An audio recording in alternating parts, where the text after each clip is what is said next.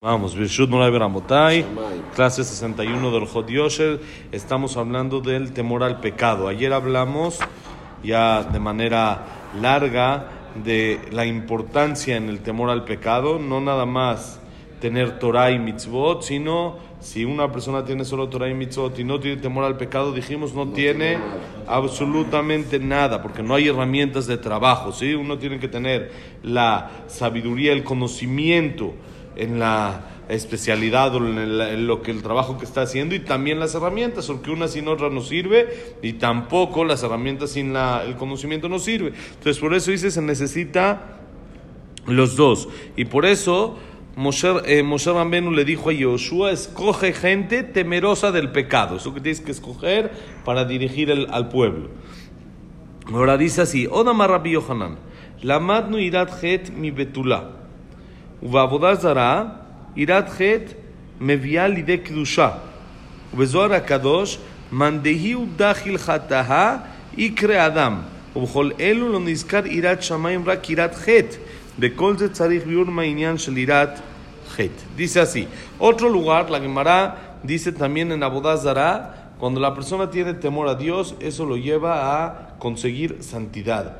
Una persona santa, la persona que tiene temor al pecado, perdón, no a Dios, temor al pecado, eso lo lleva a ser una persona santa. Igual el Zohar Kadosh en Bamidbar dice que la persona que es temerosa del pecado se llama persona.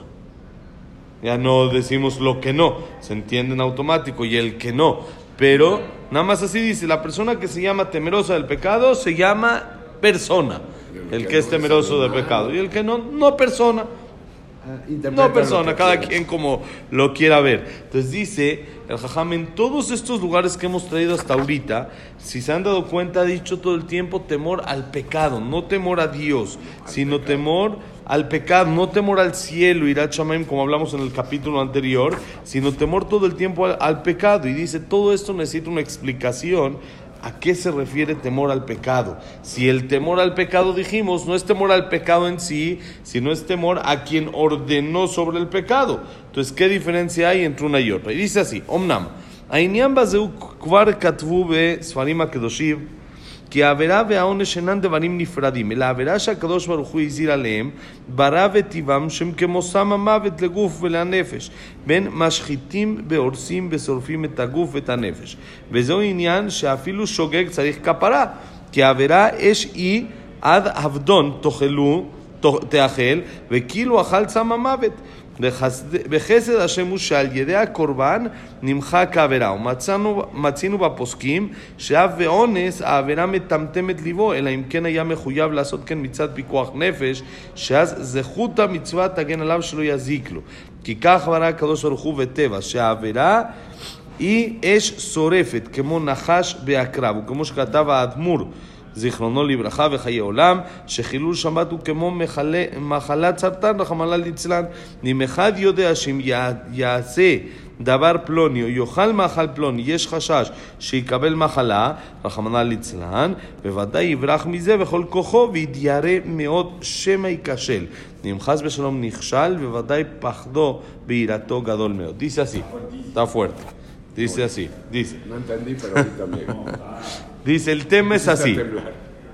Dice, está escrito en los Sefarim Akedoshim, en libros sagrados, que la verá, el pecado y el castigo no son dos cosas este, separadas. No es, hay una persona hace esto y después hay un castigo por esto, ¿sí? Como se acostumbra normal en, eh, te pasas el alto, entonces hay una multa que hay que pagar. Es independiente al pasarse el alto, no, no tiene ninguna relación la multa con el- el- el- el error que se cometió. Una persona mata, lo meten a la cárcel. ¿Qué tiene que ver una cosa con la otra? Nada. Tiene que haber un sistema en el que el que mate no puede estar afuera porque pues, va a seguir matando. Entonces tiene que tener a la fuerza un castigo que va a la cárcel. No, pero no es consecuencia, es independiente. No es una consecuencia su acto, sino es independiente, es un castigo. Dice así hay mucha gente que piensa que lo mismo pasa con el pecado. Una persona se equivoca, entonces hay un castigo por equivocarse. Dice el Jajam, no, no es así. Las averot, los errores, Hashem metió dentro de la naturaleza que como naturaleza, como consecuencia, pasa el castigo, entre comillas, al que lo hace. Quiere decir, una persona que tiene veneno y toma el veneno, que es como castigo le va a afectar, como castigo se puede morir, no, es una consecuencia automática al veneno. El veneno tiene una naturaleza de afectar el cuerpo y puede llegarlo a matar. Entonces dice Lo mismo pasa con los pecados. Es como una consecuencia automática que hay en la naturaleza. Que la persona que hace ese pecado, entonces como consecuencia, parte de la naturaleza, parte de lo que existe. Que cuando una persona le pica un mosquito, le sale un granito, se inflama cualquier cosa, no es castigo, es natural. Lo mismo pasa con los errores que la persona comete. Cuando la persona comete un error, entonces en automático, si no tiene que ser inmediato, Sí, hay veces que toma, toma tiempo, exactamente. Es como un veneno que afecta al cuerpo y al alma. Dice, destruye y quema el cuerpo y el alma. Y eso es el tema que aun cuando una persona hace un error, una verá sin querer, ¿sí? prendió la luz en Shabbat sin querer, no tenía intención o nada, se le fue, prendió sin querer la luz, también necesita hacer teshuva sobre eso. ¿Por qué? Porque es una consecuencia. El que tomó veneno sin querer también le afecta. Independiente, exactamente. Exactamente, ahorita vamos a ver. Entonces dice, la verá, el, el pecado es fuego, es fuego. ¿Sí? Es un fuego que quema, el fuego quema, sea sin querer o sea, o sea intencional, el fuego quema, no hay, no, ah, no, es que como, no, no castigo, es algo automático, a Hashem no le gusta eso de castigos, no hay castigos en Hashem, sino es una consecuencia que él hizo algo natural en el mundo, que las cosas negativas provoquen algo también negativo en el cuerpo y en el alma de la persona. Como dijimos, no tiene que ser inmediato. Porque nosotros sabemos, hay veces de que nos equivocamos y no automático, pum, nos cae un rayo. ¿Sí? Porque no, Hashem sabe cómo irlo manejando y, le da a la persona chance también de arrepentirse. No es como hacer la teshuva. Pero ¿qué vemos? También cuando es sin querer, una persona hizo algo sin querer, necesita teshuva. Y si es castigo, entonces teshuva de qué? Fue sin querer. ¿Qué quieres? ¿De qué, ¿De qué me piden que haga teshuva por algo que fue sin querer? ¿Qué se ve? Que no es un castigo, si, es una, si no es una consecuencia natural que hay en el mundo, que Hashem así lo creó, que por tal acto pasa tal consecuencia, por tal acto pasa tal cosa. Así en automático va pasando eso. Entonces, cuando la persona hizo algo sin querer, entonces necesita quitar el veneno que se tomó. Entonces tiene que ir al doctor de inmediato para quitar el veneno. Eso es la teshuva. Es quitar el veneno, quitar lo, lo, que la persona se tomó de veneno. Por ejemplo, en el tiempo que había Betamigdash, traían un, corbán y el corbán perdonaba, borraba la vera. Entonces sale que quitaba, es como si el corbán quita el veneno, como si tuviera yo un tipo de operación que lo absorbe, que lo extrae del cuerpo de la persona. Y dices más, también cuando una persona hace un error, veones, por medio de un percance, no solo sin querer, hay percance que todavía es, con excepción de sacar de Fashot, lo que dice. Si es aún por medio de un percance, por ejemplo, nosotros sabemos que el taref está escrito que metamtem hace como que una impurificación en el corazón para el entendimiento de la persona. La persona entiende menos. ¿En qué? En Torah, por supuesto. ¿Sí? No en, nosotros hemos visto gente que come todo y es súper inteligente.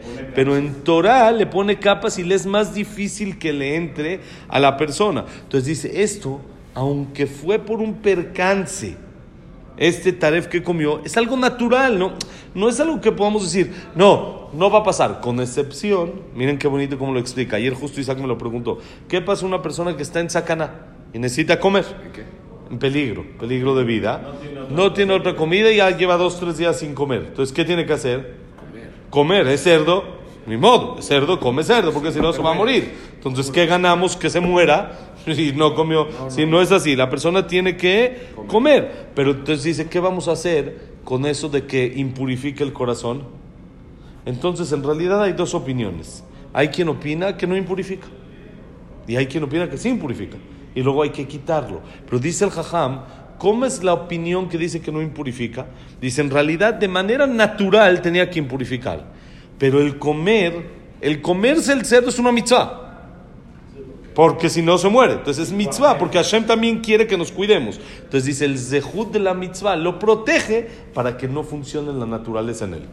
Que si él en realidad, si comió ese cerdo, se tiene que atontar su corazón. Aunque fue por sacaná, porque es algo natural. Eso que dijimos. El que se toma veneno, sea por sin querer o a propósito, sea por un percance, le va a pasar algo. Entonces dice, esta persona que, va, que es el zehut, el mérito de la mitzvah que comió el cerdo, porque en ese momento es mitzvah. Porque tenía sacaná. miedo de comer el cerdo. Sí, pero ese zehut de que la persona sí lo comió, porque hay veces, por ejemplo, ahorita viene Kippur.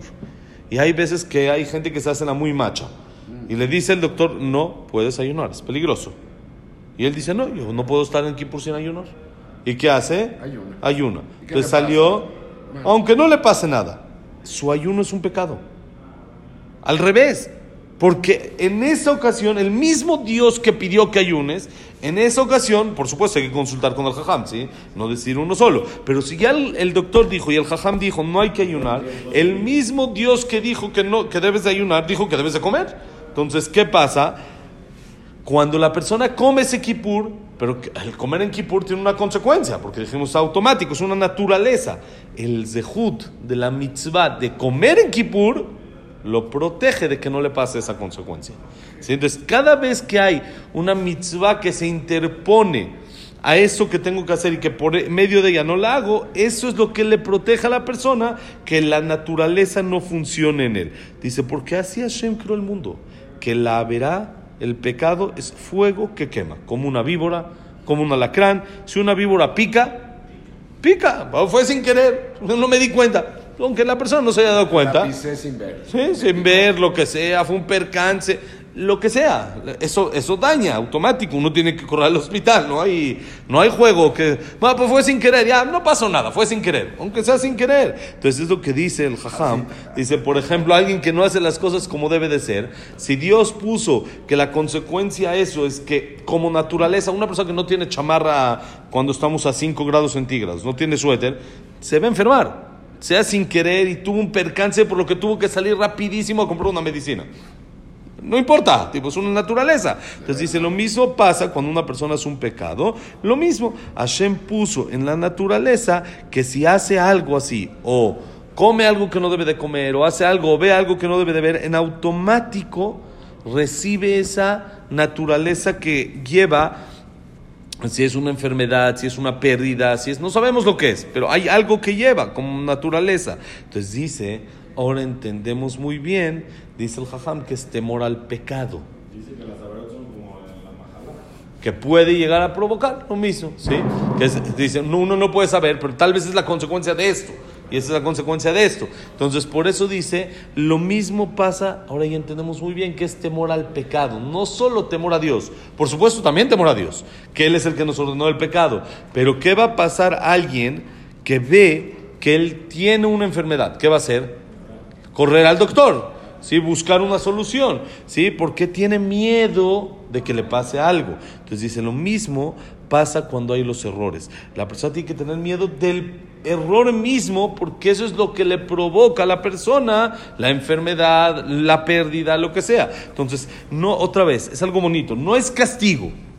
Hay que saber, no es castigo, no hay maldad en Hashem, lo quiero castigar ya, sino Hashem puso una naturaleza que lo malo normalmente llega, llega a afectar. Hay veces la naturaleza no afecta, ¿estamos de acuerdo? Hay veces uno sale sin chamarra y no se enferma. Puede llegar a pasar, y eso ya serían cuentas de Dios. Como en la chamarra, que la persona que no se enferma, pues ya no sabemos cuándo sí, cuándo no. Pero la persona tiene que saber tener miedo de equivocarse para así, no nada más por miedo vivir temblando, sino para así tener más precaución y no hacerlo. Sí, así es la vez, como el fuego. Una persona tiene fuego. No, así, entonces como si igual fue sin querer o no sin querer, ¿cómo no? Igual le va a doler lo mismo, ¿no? Es, Saben de que hay, hay algo muy interesante con Haná. Haná, que vamos a leer la Aftará en Rosh Hashanah, ella no tenía hijos. No tenía hijos, muchos años. Y tenía una, se llama Tzara en hebreo, una mujer que estaba casada también con su esposo. ¿Sí? que eran dos, se llamaba esta Penina, muy bien, Penina. Penina tenía diez hijos y Haná no tenía hijos y la picaba, eso. La picaba, le decía, oye, ¿qué vas a hacer de lunch para mañana? Ah, no, no, es que tú no tienes hijos, perdón. Y le decía, oye, ¿y cuánto te salieron las vacunas? ¿Qué vacunas? No, no. Dice, no, la de los niños. Ah, perdón, se me fue, tú no tienes. Y así la picaba, pero no por hija de su madre. Dice la Gemara que tenía buena intención. ¿Cuál era La quería Haná, ¿cuál era su buena intención? Que le duela más para que su tefilá sea con más sentimiento y Dios la escuche. Eso es lo que ella le quería provocar. Dice la Gemara, cada hijo que le nació a Haná, después por sus rezos y eso, se le morían dos a Pnina. Por cada Por uno que le mala, nacía, le por picarla, por cada hijo que le nacía a Haná. Tipo, ya cuando llegaron a cuatro, Haná llegó a cuatro, ya se le murieron ocho. A Pnina le quedan dos. Dijo, por favor, Ya ya, deja de tener ya, hijos, te lo para. suplico, aunque sea para que le queden dos, decía. Dice Rabhaim Shmulevitz, no entiendo, pues si su intención era buena. Su intención era buena. Eh, No, la Gemara atestigua que su intención era buena. Podemos saber que era buena, esa era su intención real. La Gemara dice su intención real. Dice Rabhaim Shmulevitz, meterse con el amigo es fuego. Es fuego. Y el fuego con intención buena, si uno tiene buena intención de meterse al fuego para salvar a alguien, también se va a quemar. También se va a quemar, la persona se va a quemar. No puede uno jugar, es, la es lo que dice acá el Jajam, es consecuencia. Eh, Es consecuencia automática de lo que uno hace. No es de que es castigo, no castigo, porque si fuera castigo, entonces Pnina no merece castigo. Su intención era buena. ¿Sí? A la fuerza, dice Rabhaim Shulevitz, acá aprendemos que el meterse con el compañero es fuego y el fuego quema. El fuego quema automático. No, hay, no, es, no, es, no es por maldad. Una persona que se mete al fuego a salvar a los demás, se va a quemar. No tiene que ver, se quema, el fuego quema automático. Entonces dice el jajam, ahora entendemos bien el concepto de irat het, temor no solo a Dios, temor al pecado. Es diferente el temor a Dios que el temor al pecado. ¿Por qué? No, pero ¿por qué? ¿Cómo explicamos en, en el capítulo anterior el temor a Dios? Miedo a quedar mal y a fallar con quien me hace tanto bien. Alguien que me da tanto, no le quiero quedar mal. Eso es temor a Dios. No es un miedo de lo que me vaya a pasar. El No, miedo al pecado por el pecado. eso, ese es el miedo al pecado. Pero no miedo porque Dios es malo, porque quiere castigo, sino un miedo porque es natural. Y así como nos cuidamos del fuego, exactamente, así como nos cuidamos del fuego, y nos cuidamos de la lluvia, y nos cuidamos de todo lo que nos tenemos que cuidar, de las víboras, de los alacranes, uno se tiene que cuidar del pecado. Y así como le tienes miedo a la víbora, le debe tener uno miedo al pecado. ¿Para qué? Para que no le afecte la naturaleza que se hace por haber caído en ese error que hizo. Como un veneno, exactamente. Sama Mavet dices, es, es un, un veneno, es exactamente un veneno. La diferencia y la grandeza que hay acá es que Dios hizo esa naturaleza que no es automática.